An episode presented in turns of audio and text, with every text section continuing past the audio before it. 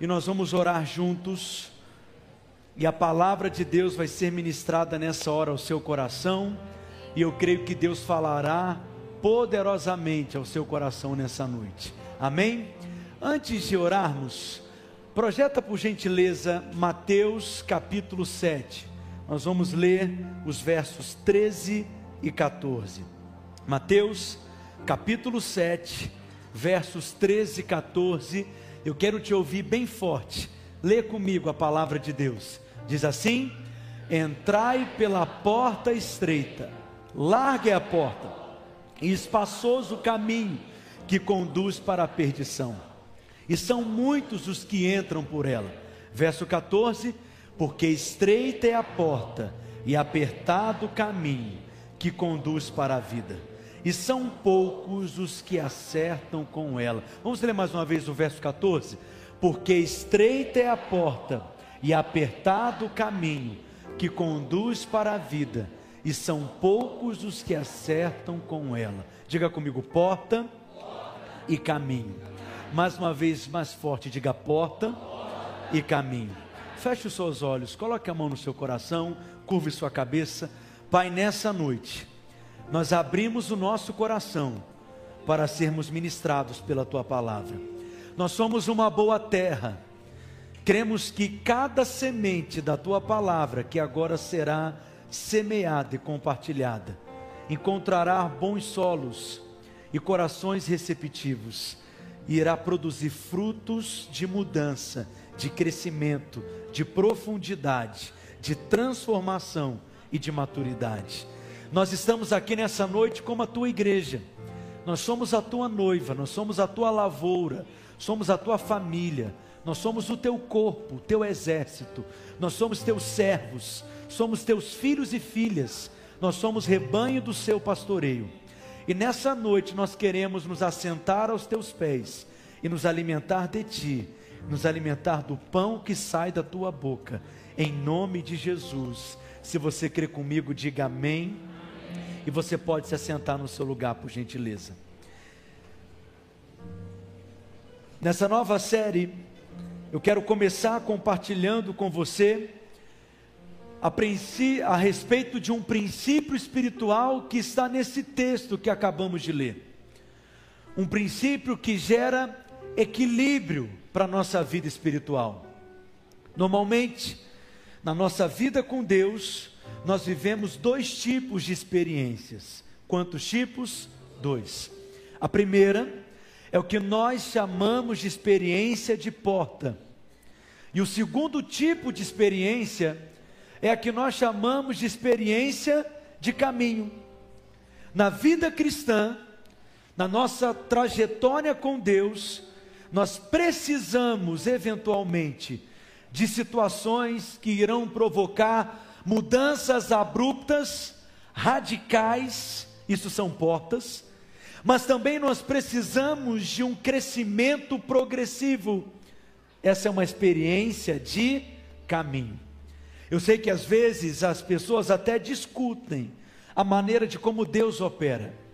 Deus ele só age de forma instantânea, radical, como um piscar de olhos, um estalar de dedos, e aquela situação muda, ou para que Deus possa de fato agir e intervir em determinada situação e circunstância, Ele só age progressivamente. Eu quero te dizer que essas são as duas maneiras de Deus agir. E nós não precisamos optar por uma forma ou outra, porque são essas duas experiências que trarão equilíbrio para a nossa vida espiritual. Durante todo o mês de janeiro, eu estava aqui compartilhando a cada domingo uma palavra do céu, para que você fosse cheio de sabedoria, porque sabedoria é uma chave espiritual para que você seja abençoado, bem-sucedido em qualquer área da sua vida. E como que nós precisamos receber da sabedoria do alto, essa inteligência espiritual, para que nós possamos começar bem para que nós possamos começar esse novo ciclo, essa nova estação e vivermos a vida intensamente, desfrutarmos do favor e da bênção do céu. E eu tenho ensinado a você que quando nós recebemos essa sabedoria, nós somos capazes de dar a resposta certa que Deus espera de nós e nos posicionarmos da maneira certa. E na medida que nós vamos respondendo a Deus, nós vamos sendo transformados. Mas a cada resposta que você dá, é um novo nível de glória que você experimentará. E nós cresceremos assim, de fé em fé, de glória em glória. Por isso eu quero te dizer que nesse ano você experimentará uma medida de fé maior, mais ampla. Nesse ano, você experimentará um nível de glória maior do que você experimentou nos anos anteriores. Eu creio nisso. Quantos creem também? Então diga comigo: é de glória em glória.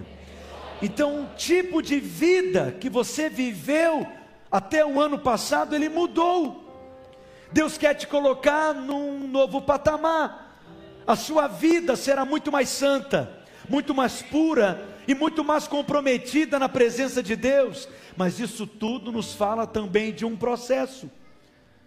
Mas ao mesmo tempo que precisamos ter experiências que são processuais, é muito importante que você tenha essas experiências que são mais radicais. De repente, Deus muda a sua estação. De repente, Ele te coloca num outro nível espiritual. De repente, você é colocado num outro patamar. Todos nós precisamos de experiências de mudanças de épocas, experiências de crises, experiências de mudança de ciclos. São portas que se abrem diante de nós. Qual que é a diferença, pastor, entre uma porta e um caminho? Diga comigo mais uma vez: porta e caminho. O caminho nos fala de algo progressivo, não é algo instantâneo, é processual, é um passo após o outro. Todos nós precisamos ter experiências de caminho, se queremos ter profundidade se queremos ter consistência espiritual. Mas ao mesmo tempo, as experiências de porta, que são aquelas mais radicais, instantâneas, elas são essenciais. Todos nós precisamos viver aquele momento em que de repente, em um momento, em uma única experiência, você estava em uma posição e você foi colocado numa outra posição. Você tinha um ponto de vista, uma perspectiva, uma ótica, mas de repente Deus te coloca num outro ambiente em que a sua visão muda, a sua ótica muda, a sua perspectiva muda de maneira radical. Todos nós precisamos viver experiências assim. Algumas pessoas são incrédulas com relação a isso, mas eu creio que de forma sobrenatural, em um estalar de dedos, como num piscar de olhos, a sua vida pode ser completamente alterada. Eu creio que Deus ele pode mudar o seu marido no instalar de dedos. Eu creio que Deus pode mudar uma mulher que ela é faladeira, ela fala da vida de todo mundo, ela é fofoqueira, e ela é conhecida assim, ela é rotulada desse jeito, mas eu creio que, como no estalar de dedos, Deus pode mudar o estilo de vida dessa mulher, e quando alguém espera que ela fale uma palavra assim, ela diz: Agora eu só falo palavras que edificam. E aí as pessoas falam: Isso é um milagre. Eu creio em milagres assim. Quantos creem? De repente você entrou por aquela porta e você se torna uma pessoa completamente diferente. Na palavra de Deus há muitos registros de experiências assim. Você pode olhar para a experiência de Saulo de Tarso. Ele estava no caminho para Damasco, uma trajetória que ele já estava acostumado a fazer ele não estava esperando muita coisa, ele não tinha expectativa de algo diferente acontecer. Mas naquele dia Deus resolveu abrir uma porta diante dele, e ele teve um encontro com Deus. A Bíblia relata que o sol brilhava e ele fica completamente cego, e a partir daquela experiência, uma coisa é certa: ele nunca mais foi o mesmo. A mulher samaritana, Todos os dias ela estava acostumada a ir até o poço, naquele mesmo horário, naquele mesmo local. Essa era a sua rotina.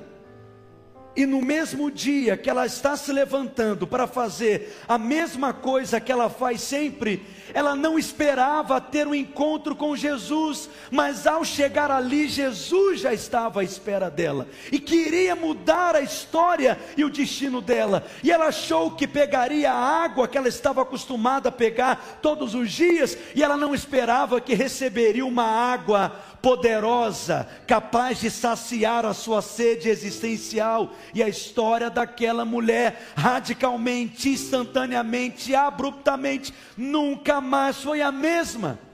Não foi assim com Jacó, insatisfeito com o tipo de vida que tinha, com a vida que levava, com o caráter que expressava, resolveu lutar com Deus, e bastou um toque quando ele teve o um encontro com Deus, e não apenas o seu nome foi mudado de Jacó para Israel, mas a sua natureza, a sua vida foi completamente mudada. Talvez numa noite como essa, você pode ter uma experiência radical assim. Basta um toque do céu no seu coração, basta uma palavra de Deus ser liberada, basta uma experiência com o Espírito Santo, basta um encontro com a glória de Deus, e aquele vício é quebrado, aquele pecado é desfeito, aquele mau hábito é transformado. Alguém pode dizer amém? Deus pode nos mudar instantaneamente, radicalmente. Talvez essa experiência que você terá hoje está cantando canções que você está acostumado a cantar. Veio no culto porque sempre está acostumado a vir. Não esperava e de repente Deus resolve te tocar. E você tem uma experiência extraordinária. Nunca despreze uma noite na presença de Deus. Porque muita coisa pode acontecer em uma noite na presença de Deus. Sua vida pode mudar completamente em uma noite na presença de Deus. Essa é uma experiência de porta, mas geralmente ao passar pela porta você encontra com um caminho a ser percorrido diante de você. E caminho nos fala de processos. O caminho nos fala de uma experiência de crescimento. O caminho nos fala de uma experiência de profundidade.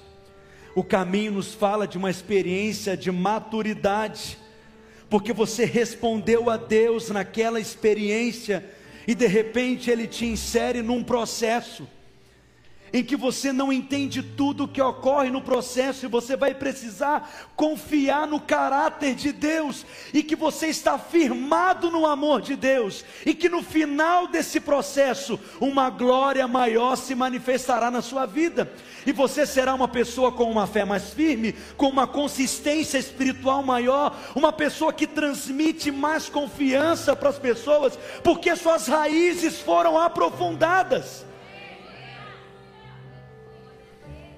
Diga comigo: porta e caminho são experiências que equilibram a minha vida espiritual. Eu creio muito em experiências onde a sua postura muda. De tímido, você se torna uma pessoa completamente ousada. De uma pessoa cheia de medo, você se torna uma pessoa cheia de valentia. Uma pessoa descomprometida com o reino de Deus, de repente você tem um compromisso que ninguém consegue entender o porquê. De repente, uma nova paixão, uma nova expectativa, uma visão mais alargada espiritual, porque uma porta se abriu. Só que quando você passa pela porta e você encontra com um caminho, o caminho envolve perseverança, envolve um preço a ser pago, porque para permanecer no caminho, algumas coisas terão que ser deixadas para trás. Para permanecer no caminho, você terá que se desvencilhar de algumas coisas que te pesam. Para permanecer, você vai precisar fazer morrer certas coisas, para que novas realidades possam nascer. Quantas renúncias vão sendo feitas na nossa trajetória, porque a porta é estreita, mas dá para eu passar. Tem certas coisas na minha vida hoje que não estão qualificadas para o tipo de vida que Deus tem para mim nesse caminho, mas eu vou deixá-las para trás porque eu quero continuar e eu quero avançar e permanecer com o meu Deus. E se você tiver essa atitude, prepare-se, porque Deus fará algo muito poderoso através da sua vida. Basta um toque, um amém, basta um toque, basta uma palavra do Senhor. Basta um pouco do fogo, da brasa do altar, e ele tocar a sua boca. Basta um encontro com a presença. Basta uma experiência sobrenatural. E a sua vida pode mudar radicalmente. Porque você está debaixo da influência do poder de Deus. Mas ao passar pela porta, você será desafiado a percorrer por um caminho. E caminho nos fala de processos para que você possa alcançar maturidade. Pastor Hernandes Dias Lopes diz que a igreja brasileira ela é uma igreja como um lago. Ela é, tem uma largura de quilômetros e quilômetros de largura, mas em profundidade ela tem centímetros. É uma igreja grande que tem crescido, tem se espalhado, mas infelizmente ainda é rasa espiritualmente. As estatísticas mostram que daqui a alguns anos a igreja brasileira será, a igreja evangélica, a maior igreja. Nós teremos um número maior de evangélicos do que em todas as outras religiões. Então nós temos uma janela de 10 a 20 anos para que possamos crescer e desenvolver maturidade, porque senão nós seremos uma maioria de bebês espirituais. Por que, que essa palavra veio ao meu coração? Porque eu tenho percebido no Espírito aquilo que está por vir. Tem sido maravilhoso o que o Senhor tem feito até aqui, mas acredite, isso é apenas o começo Há uma chuva que temos experimentado, mas são gotas. Eu creio que nós tocaremos nessa cidade, na região metropolitana, nessa geração, e a minha oração é que Deus levante entre nós crentes consistentes, maduros, firmes, sólidos espiritualmente na sua fé, com revelação da palavra, que amam ao Senhor Jesus acima de todas as coisas, que manifestem um coração que expressa o coração de Jesus, a, santidade de Jesus, a beleza de Jesus e a autoridade para desfazer as obras do diabo nessa geração. Fala para o seu vizinho, ele está falando de você. Não, ele não entendeu ainda. Fala assim: é você, freguês. Quantos querem crescer em maturidade? O que é ser maduro? É ser completo. O que é ser maduro? É encontrar a plenitude. Não tem a ver com um tempo específico, porque todos nós estamos num processo diferente. O alface, para completar o seu ciclo e alcançar a plenitude, leva uma semana quando você planta o alface. O coco leva sete anos. A castanheira leva 70 anos. São processos. Mas esse processo é para te levar nesse lugar onde você se torna um crente que expressa o caráter de Jesus, um crente completo, a estatura de varão perfeito. Quem diz amém? amém. Eu quero desafiar você nessa noite a fazer desse ano um ano em que você crescerá em maturidade, um ano em que você crescerá no relacionamento de discipulado, um ano em que você construirá relacionamentos e conexões, amizades que te farão crescer espiritualmente, que te farão crescer na fé, que te levarão a orar mais, a buscar mais a palavra um ano em que você tomará decisões tão importantes para que você possa crescer. O apóstolo Paulo, em 1 Coríntios, no capítulo 13, no verso 11, ele diz: Olha, quando eu era menino, eu falava como menino, eu pensava como menino, eu tinha um comportamento próprio de menino, mas quando eu cheguei a ser homem, ele diz: Eu desisti das coisas próprias de menino, sabe por quê? Porque maturidade é decisão, maturidade é escolha. Há muitas pessoas que são adultos, mas são crianças envelhecidas, não amadureceram, não avançam na vida. Talvez você percebe na sua vida certas áreas que você vai patinando. Parece que na vida de todo mundo aquilo está crescendo, avançando, mas você fica aí estagnado e hoje você vai dizer chega. Eu quero ser colocado num novo nível em Deus, num novo patamar espiritual.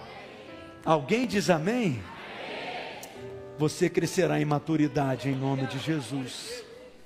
Gálatas capítulo 4, verso 1 em diante, o apóstolo Paulo fala um princípio espiritual vital para nós. Olha o que ele diz: Digo, pois, que durante o tempo em que o herdeiro ele é menor, Olha o que que Paulo diz. Esse era o costume do Império Romano, era a lei romana na época. Em nada ele difere de um escravo, pelo que ele é senhor de tudo. Não é engraçado isso? O herdeiro, ele é dono de tudo, mas na casa, os empregados mandam mais na casa do que ele.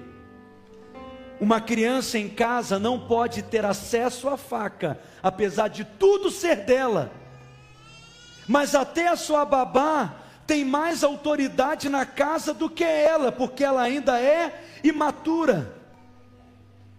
Ele é herdeiro, mas não consegue acessar a herança, porque ele é inconsistente, ele é imaturo, ele é um garoto, ele é infantil. Ele precisa amadurecer. O verso 2 continua dizendo: Mas está sobre tutores, curadores, administradores que são estabelecidos, escolhidos pelo Pai.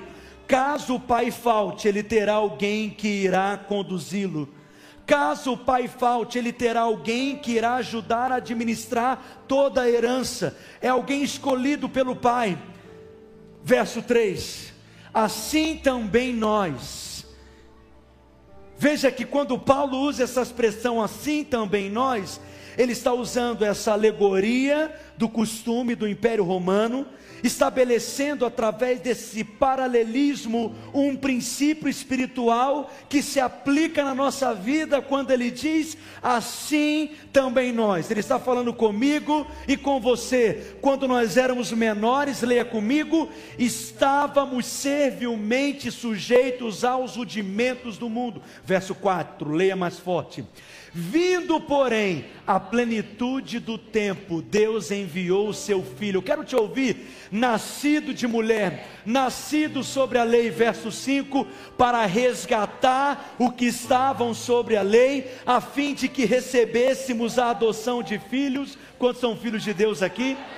E porque vós sois filhos, enviou Deus ao nosso coração o espírito de seu filho que clama Abba Pai. Verso 7, todos juntos, para tremer esse auditório. Vamos lá? De sorte que já não és escravo, porém filho, e sendo filho também herdeiro de Deus.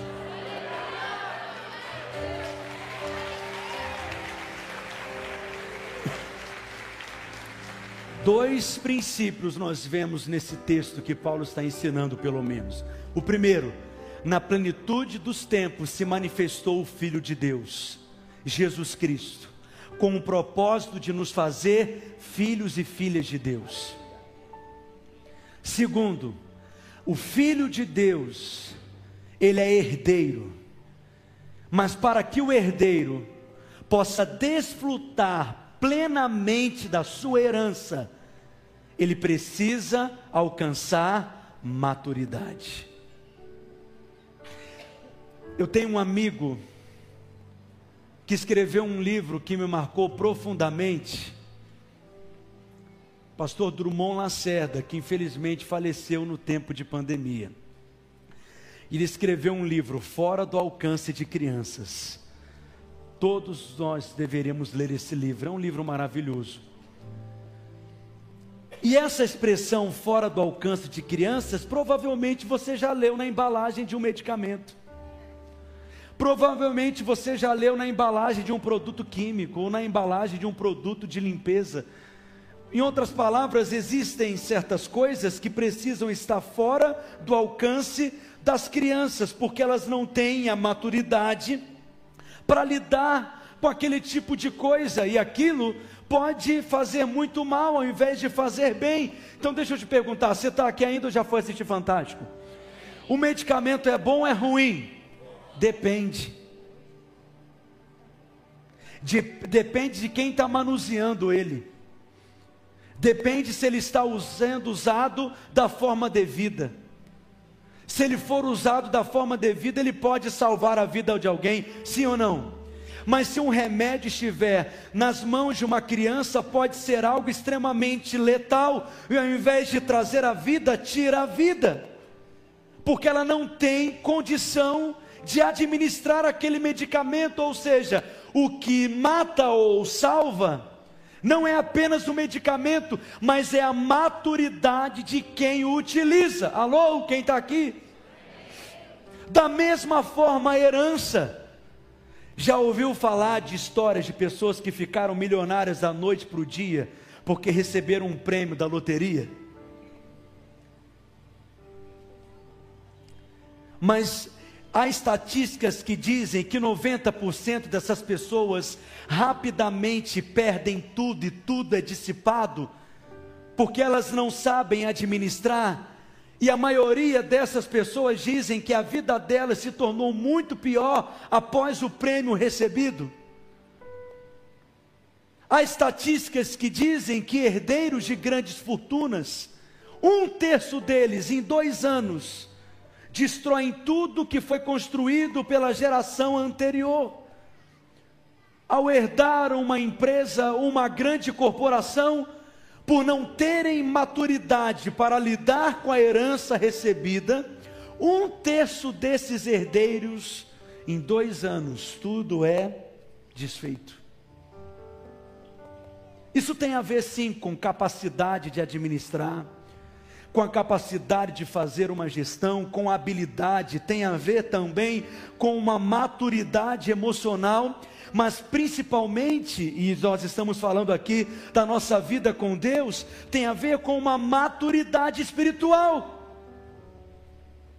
Existem coisas que Deus quer que você experimente, mas que você não terá acesso plenamente a essas realidades se você não tomar a decisão de sair desse nível em que você está, rasteiro, pequeno, e decidir avançar para novos níveis em Deus. E quando eu me refiro a essa herança, é claro que eu estou me referindo a bênçãos espirituais, porque nós somos filhos e filhas de Deus, e faz parte da nossa herança a salvação. Alguém diz amém? A cura, um milagre, uma provisão financeira, um suprimento financeiro, uma porta que se abre, uma sabedoria, uma estratégia, uma criatividade. Você está ali nos seus negócios e de repente você percebe que a sua empresa ela está ali, não está crescendo, mas Deus ele te mostra algo que ninguém nunca viu. É o que a Bíblia chama de tesouros escondidos, uma ideia que ninguém nunca teve. Isso faz com que o mercado se revolucione. Eu creio que essa sabedoria faz parte da nossa herança. Amém. Mas isso tem a ver também com o seu propósito. Todos nós podemos experimentar uma medida cheia da parte de Deus. Novas oportunidades, novas direções, projetos, sonhos e planos. Que Deus ele vai te apresentando, colocando diante de você, percebendo que você está respondendo, ele pode então, nesse processo, te confiando coisas maiores. John Wesley tem uma frase que ele diz: Glória a Deus que ele não respondeu todas as minhas orações. Eu pergunto a você, se Deus tivesse respondido exatamente todas as suas orações, ou pelo menos no tempo que você esperava, no tempo que você achava que ele deveria responder, aonde que você estaria hoje? Deus ele é sábio. O caráter de Deus, ele é confiável. Eu estou firmado nesse amor. Glória a Deus que ele não me confiou coisas no tempo que não era o tempo exato, em que eu não tinha condição de lidar com aquilo que eu não tinha maturidade para administrar aquilo, em que o, o meu casamento não tinha solidez necessária, a consistência necessária para lidar com aquele tipo de pressão, com aquele nível de contrariedade. Eu estou te contando, presta atenção. Eu estou aqui celebrando com vocês essa expansão, mas por detrás das cenas, Muitas vezes eu não consigo entender o trabalhar de Deus. Mas cada vez eu tenho aprendido a confiar e a descansar mais no caráter de Deus. E na certeza de que no final todas as coisas irão cooperar para o nosso bem, mesmo que eu não entenda tudo, a matemática do céu não entra na nossa cabeça. Se Deus pode ser entendido por você, se ele é tão pequeno que entra na sua cabeça, ele não é tão grande assim ao ponto de resolver os seus problemas. Nós simplesmente, nesse processo, aprendemos a confiar e a descansar no caráter de Deus, na certeza que Ele está nos levando a um lugar de plenitude e maturidade. Cutuca o seu vizinho que está do seu lado aí, só para não deixar ele dormir, e pergunta para ele qual é a resposta que Deus está esperando que você dê na escola da maturidade.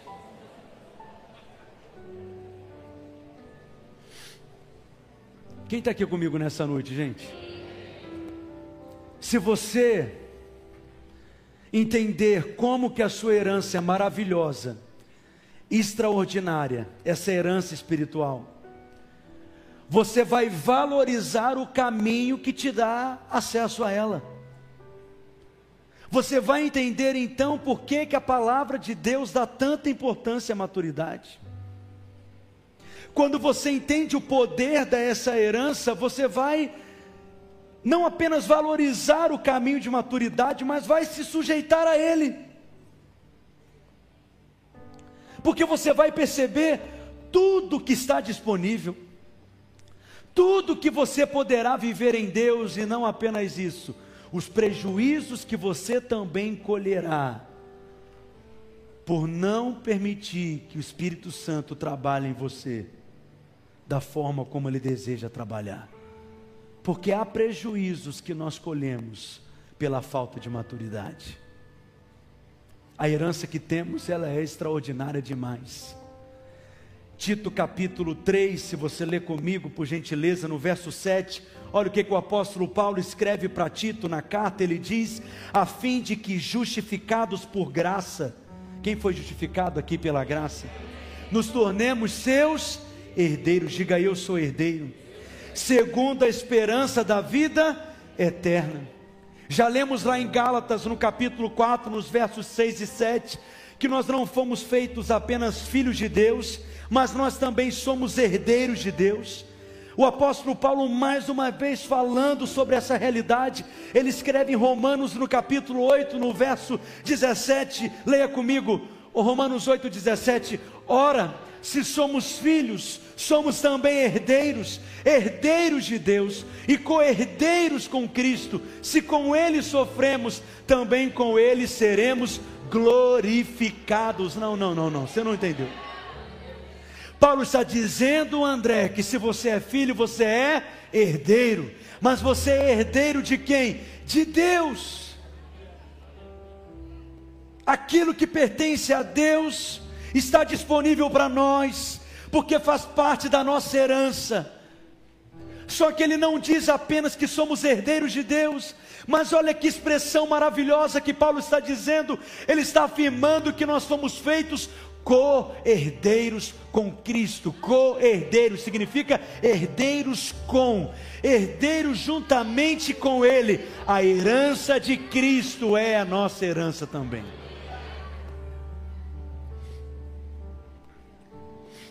Que herança extraordinária. 1 Coríntios capítulo 3, versos 22 e 23, olha o que diz, eu amo esse texto, vamos ler juntos? Seja Paulo, seja Apolo, seja Cefas, seja o mundo, leia mais forte, seja a vida, seja a morte, seja as coisas do presente, seja as coisas do futuras, tudo é vosso.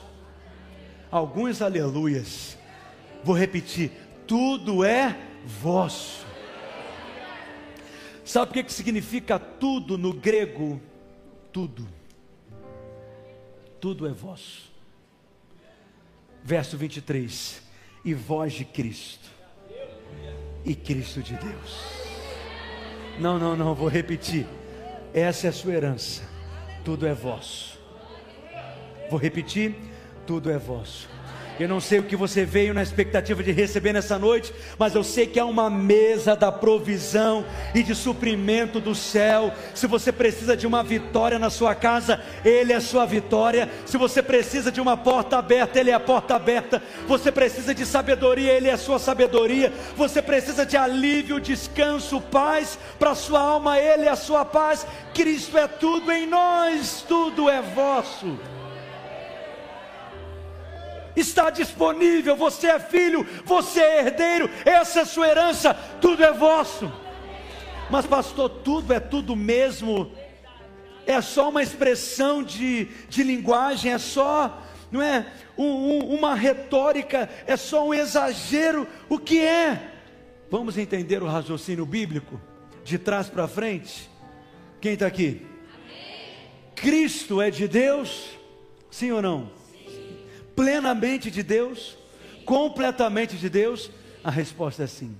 E você, como Paulo está dizendo, é de Cristo também?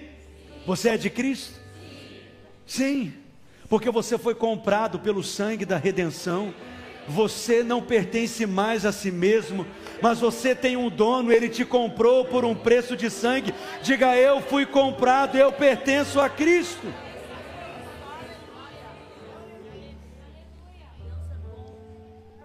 Se a afirmação que Paulo faz, que Cristo é de Deus, é verdadeira, se a afirmação que o apóstolo Paulo está fazendo, que nós somos dele, é verdadeira também, então quando ele diz tudo é vosso, é porque tudo é vosso verdadeiramente. Há uma herança sobrenatural disponível para nós.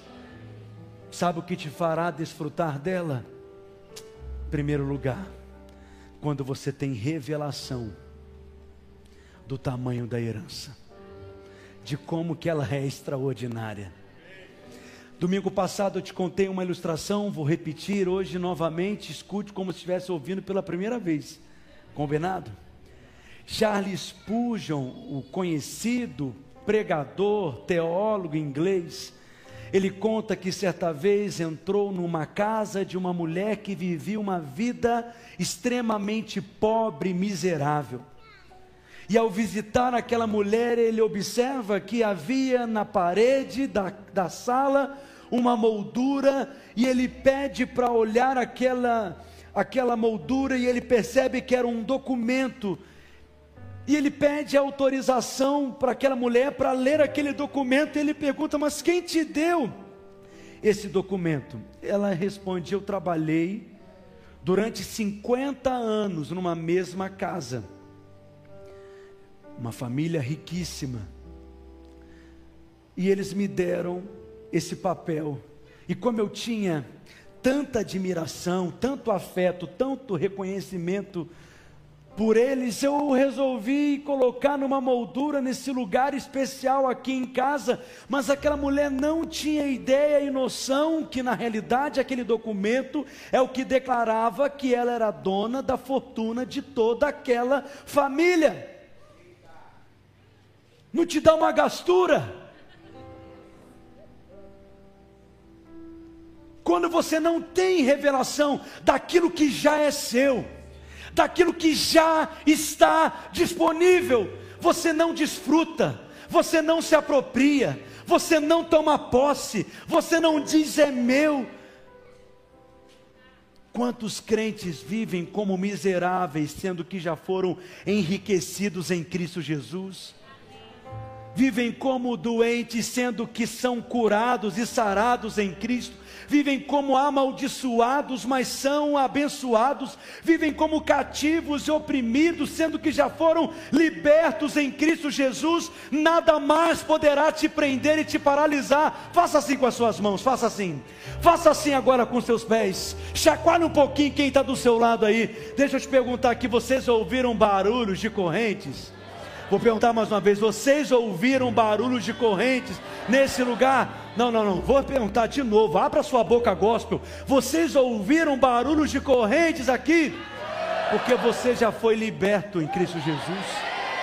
O pecado não vai te aprisionar mais. Remédios não irão te aprisionar. Aquele quarto escuro não é o seu lugar aquele vício não vai te prender, não vai corroer o seu potencial, não vai drenar a sua energia, minar a sua fé, porque você é filho de Deus, herdeiro de Deus e faz parte da sua herança toda a libertação. A falta de conhecimento nos rouba. Oséias capítulo 4, no versículo 6, Olha o que, que o profeta afirma. Oséias 4, 6. Leia comigo, por gentileza, esse texto tão poderoso. Ele diz assim: O meu povo está sendo destruído porque lhe falta o que? Conhecimento. João capítulo 8, verso 32 diz o que? E conhecereis a verdade, e o conhecimento dessa verdade libertará você. Não é apenas a verdade que liberta, mas a compreensão da verdade o conhecimento da verdade, o acesso à verdade, a revelação da verdade. Te liberta, muda a sua história, muda a sua vida coloca diante de você um novo começo. Mas é uma herança tão poderosa que Deus providenciou um professor para te ensinar e te mostrar tudo aquilo que está disponível para você como filho de uma nova aliança. 1 Coríntios capítulo 2, verso 12. Olha o que, que diz esse texto. Eu amo esse texto. Ora, nós não temos recebido o espírito do mundo, e sim o espírito que vem de Deus, o Espírito Santo para que conheçamos o que por Deus nos foi dado gratuitamente. Você não conhece toda a sua herança, mas o Espírito Santo quer te mostrar tudo aquilo que foi te dado gratuitamente. Você não compreende ainda a dimensão, o valor de tudo aquilo que já está disponível para você, mas o Espírito Santo ele quer abrir sua visão, ele quer ampliar o seu entendimento, ele quer trazer luz, clareza, abrir os seus olhos para te mostrar aquilo que foi te dado gratuitamente, para que você não desperdice a sua herança. Eu estou encerrando, mas em Mateus no capítulo 15, no verso 21, Jesus tem um encontro com uma mulher cananeia, Ciro Fenícia.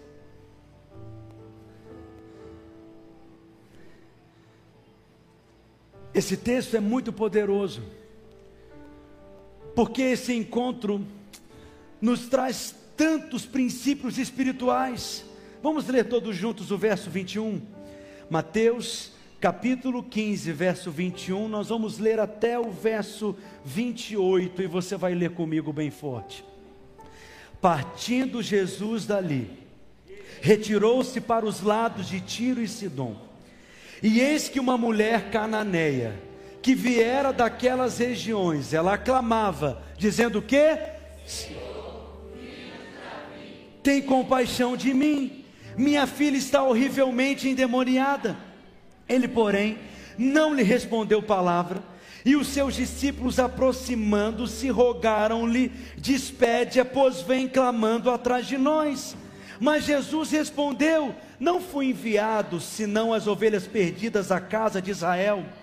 Ela, porém, veio e o adorou, dizendo: Senhor, socorre-me.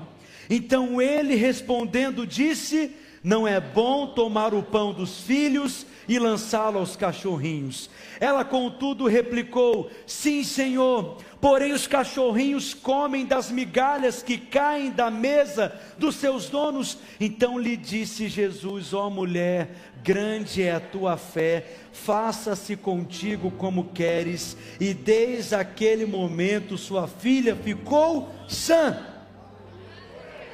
Vamos analisar esse texto aqui? Ela vai até Jesus, porque a sua filha estava oprimida, endemoniada. Ela chega ainda a usar o adjetivo no verso 22 que ela estava horrivelmente endemoniada. E ela tem um encontro com Cristo. O verso 23 diz que Jesus, a princípio, ficou em silêncio, a deixou no vácuo, a ignorou, não respondeu palavra, não respondeu aquele clamor por compaixão. Jesus, a princípio, deixa aquela mulher sem resposta. Qual que foi a reação disso? Ela continua gritando atrás deles, os discípulos então bancando as relações públicas resolve intermediar, interceder por ela, Jesus. Essa mulher vem gritando atrás de nós, resolve logo o problema dela, para que ela pare de gritar. Isso vai produzir um escândalo ao tumulto que ela está provocando. Jesus então ele para para responder os discípulos, dizendo a eles: Não fui enviado senão as ovelhas perdidas da casa de Israel. Ele está esclarecendo algo aos discípulos no plano de Deus a prioridade era alcançar as ovelhas perdidas à casa de Israel. Porque eles estavam debaixo do pacto da aliança com Abraão, o patriarca, o pai da fé, eles tinham prioridade no propósito de Deus, então o evangelho primeiro deveria ser pregado aos judeus, para que então depois fosse pregado aos gentios, e Jesus ali está dando uma satisfação do porquê ele não a atendeu. Olha o verso 25 e 26. Ela, porém, o adorou. A palavra adorou é proscrinel. Ela se prostrou diante dele, dizendo: Senhor, por favor, me socorre. E agora sim ele dirige a palavra diretamente a ela. Mas o que, que ele diz? Leia comigo. Não é bom tomar o pão dos filhos e lançá-los aos cachorrinhos. Jesus não está ofendendo essa mulher, a chamando de cadela. A palavra cão, essa expressão na Bíblia, é negativa, é pejorativa, mas essa expressão no original cachorrinho é uma expressão no grego que ela é afetuosa, ela é carinhosa tanto é que ela não se ofende com Jesus. Na verdade, ela sabia que ela poderia conseguir a cura para sua filha, porque os filhotes eles podem comer do que cai da mesa dos seus donos. E ela estava entendendo, ela viu as migalhas que caíam da mesa dos filhos e ela sabia que uma migalhazinha daquela era suficiente para atender a necessidade de um cachorrinho como ela. O cachorrinho é um pet. Ele tem acesso à casa, mas não é membro da casa. Ele tem acesso à família, mas ele não é membro da família. Ela era uma mulher cananeia, não era uma mulher que estava debaixo da aliança abraâmica. E Jesus está, em outras palavras, dizendo, e ela está entendendo: olha, você tem acesso ao território de Israel, você é benquista aqui, você é bem recebida, você pode entrar e sair quando você bem entender, tudo isso você tem acesso.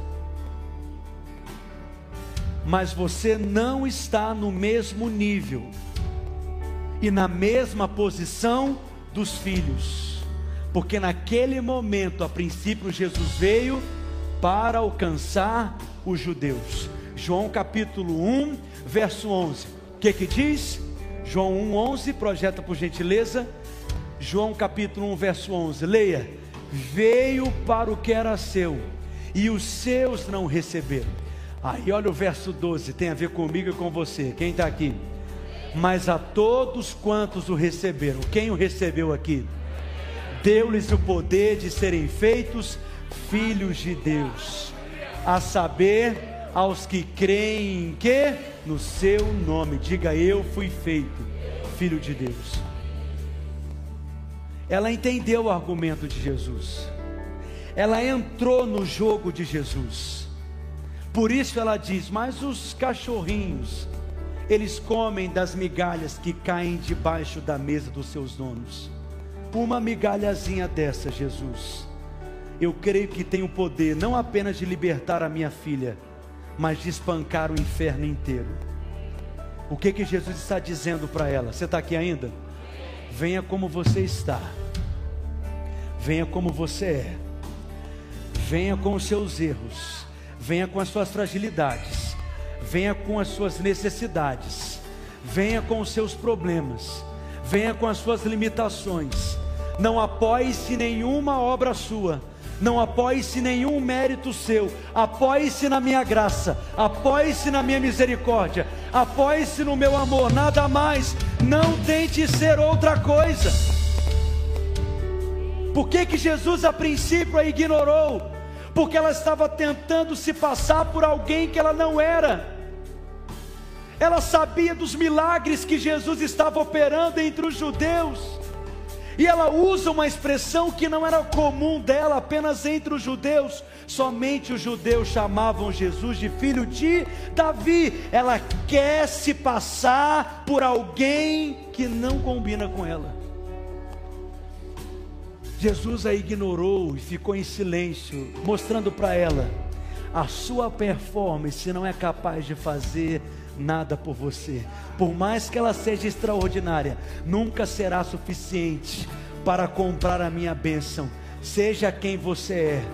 Pare de tentar se passar por uma outra pessoa. Venha como você está, confiando unicamente na minha graça. Uma migalhazinha daquela teve o poder de libertar a filha daquela mulher. E aí eu pergunto a você: o que então você não pode desfrutar sendo filho, tendo acesso à mesa, com o pão inteiro disponível para você? Romanos capítulo 8, verso 32. Eu amo esse texto também. Aliás, eu amo toda a palavra de Deus. Vamos ler juntos? Aquele que não poupou o seu próprio filho, antes por nós o entregou você entregaria o seu filho para salvar alguém que você não conhece, Marcelo? Você entregaria, Adriano, seu filho para resgatar alguém que é seu inimigo? Eu também não. Mas essa foi a escolha de Deus.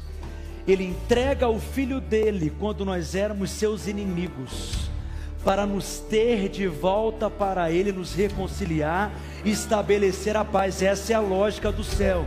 Esse é o argumento implacável do céu que você precisa entender. Se Cristo foi dado a você pelo Pai, e o Cristo é o que o Pai tem de mais precioso, quando você, Sérgio, ainda era inimigo dele, o que mais ele vai negar ou não daria a você, uma vez que você foi feito filho dele? Se Ele não te negou o filho quando você era inimigo, quando você estava perdido, distante dele, Ele vai te negar a salvação do seu filho. Ele vai te negar aquela Brastemp nova que você está pedindo, Ele vai te negar a restauração do seu casamento, um ministério frutífero, Ele não te negará nada. Diga, eu fui feito filho de Deus, portanto eu sou herdeiro de Deus e co-herdeiro com Cristo. Mas quando que você ter acesso à herança plena? Quando você alcançar maturidade. Posso encerrar te falando algo? Toda a base do nosso relacionamento com Deus é a fé. Todas as promessas de Deus, você só irá desfrutar delas pela fé. Hebreus capítulo 11, verso 33. Projeta por gentileza. Hebreus 11, 33. Os quais, por meio do que? Por meio do que? Por meio do que? O que eles alcançaram? Subjugaram reinos, praticaram a justiça, obtiveram promessas como que você vai obter promessas? Através da fé. Tudo aquilo que você viverá em Deus será através da fé, por meio da fé.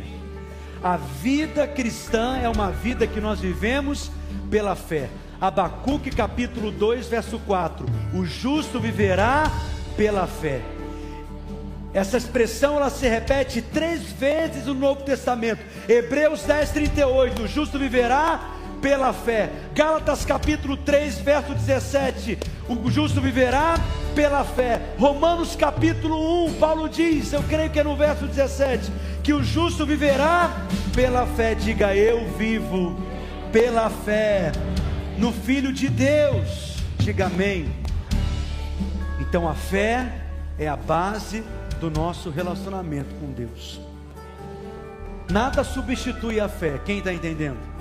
Só que a fé tem complementos, não substitutos, mas complementos, acréscimos. Como assim, pastor? Olha o que diz lá em Hebreus, no capítulo 6, no verso 11, verso 12. Hebreus 6, 12. Para que não vos torneis o que? indolentes, mais imitadores daqueles que só pela fé, pela fé, e agora tem mais um acréscimo, o que? Mais um complemento, qual que é? Sabe o que significa longanimidade? Um longo ânimo. É como um elástico que você vai esticando, esticando, esticando. Longanimidade, em outras palavras, é perseverança. Longanimidade é a capacidade de não desistir. Longanimidade é a paciência. A fé, ela opera as realidades do céu, mas nem sempre você verá de forma instantânea. Em muitos momentos você vai precisar ter paciência no tempo de espera. Portanto, a fé associada com a paciência te fará herdar as promessas. Quem está entendendo o que eu estou falando aqui? Então a fé tem complementos, não substitutos. A longanimidade, a paciência é um exemplo de um complemento da fé. Só que é um outro complemento da fé que nós aprendemos no início dessa ministração, para que você possa acessar a herança. É necessário fé, mas é necessário também maturidade. Nessa série você vai aprender cada fase do seu crescimento espiritual. O que você pode esperar em cada momento, como responder a Deus em cada situação, como confiar em Deus, no caráter de Deus, nesse processo do trabalhar de Deus na sua vida. Nessa série você vai aprender como pagar o preço necessário para amadurecer, porque crescer dói, mas vale a pena crescer. Nesse ano você vai crescer em Deus suas raízes serão aprofundadas em Deus e você crescerá em maturidade. Amém? Sua vida nesse ano será um grande mistério. As pessoas não conseguirão explicar como que você se tornou alguém tão consistente, tão firme, tão maduro. As tribulações virão, as tempestades virão, os furacões virão, mas você não será abalado eu sempre digo, o problema não é o problema. O problema é como que nós respondemos no meio do problema. Você será alguém tão firme, tão consistente em Deus, que essas coisas não irão te abalar, mas servirão de combustível Porque Deus está aumentando a sua carcaça, a sua estrutura. Deus não vai permitir que o seu ministério cresça maior do que a sua capacidade de lidar com aquele crescimento. Porque Ele não quer que o sucesso se transforme em fracasso na sua vida. Ele te ama. Se necessário, Ele vai até te parar. Porque Ele quer que você responda a Ele e seja transformado. Posso falar algo aqui que eu vou encerrar de verdade, eu prometo agora, amém? Parece uma obviedade, mas antes do prédio crescer para cima, ele primeiro cresce para baixo. Nessa semana mesmo nós refizemos a fundação desse lado aqui dessa estrutura para levantar essa galeria. Mais de 20 mil reais foi colocado para baixo da terra, porque antes de crescer para cima, primeiro precisa crescer para baixo. Antes da árvore crescer, primeiro ela precisa aprofundar as suas raízes. Quantos querem ser alargados em Deus? Responda a Deus nesse tempo e você avançará em maturidade. Amém? Quem recebe essa palavra nessa noite? Essa série vai ser poderosa nesse mês de fevereiro